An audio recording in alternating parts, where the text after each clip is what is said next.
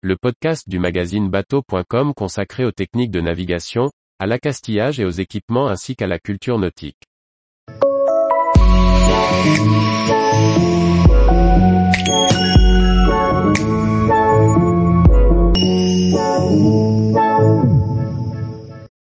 Comment bien préparer l'hivernage de son bateau fluvial?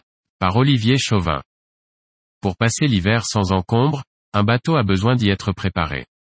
Avant même de songer aux gestes techniques indispensables, quelques précautions sont nécessaires. Elles vous simplifieront nettement la vie le printemps venu. Après une belle saison de navigation, il est bien rare que quelques petits soucis ne soient pas apparus à bord.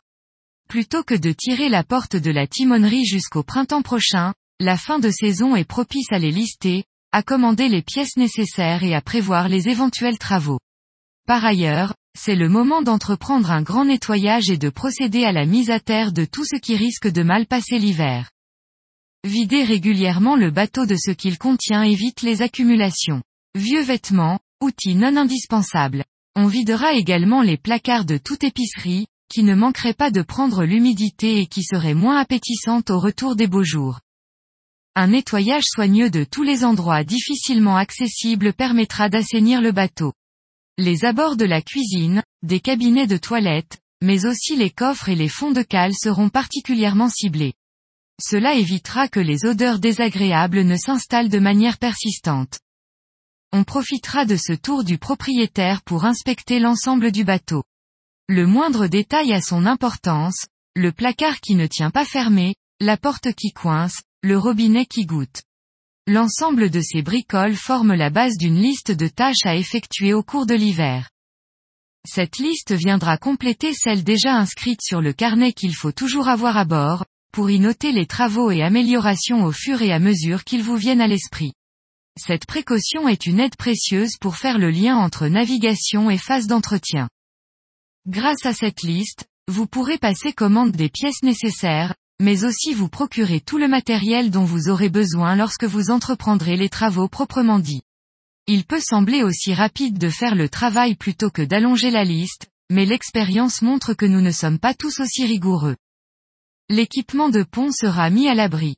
Salon de pont, toile d'ombrage, gaffes et autres bouées risqueront moins de s'envoler s'ils sont remisés à terre ou à défaut, à l'intérieur du bateau.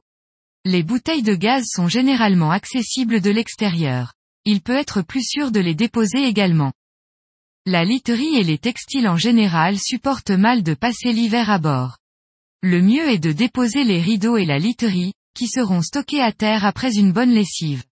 Sur un bateau fluvial très vitré, le nombre de rideaux est impressionnant. Veillez à les repérer au démontage pour faciliter le puzzle de la remise en place. Le matériel de sécurité, extincteurs, gilets gonflables et boîtes à pharmacie doivent être vérifiés régulièrement.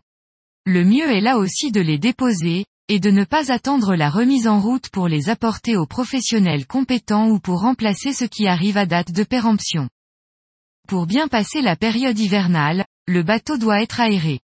C'est le plus important. Toutes les trappes doivent être ouvertes, les matelas levés, les placards et les portes ouverts.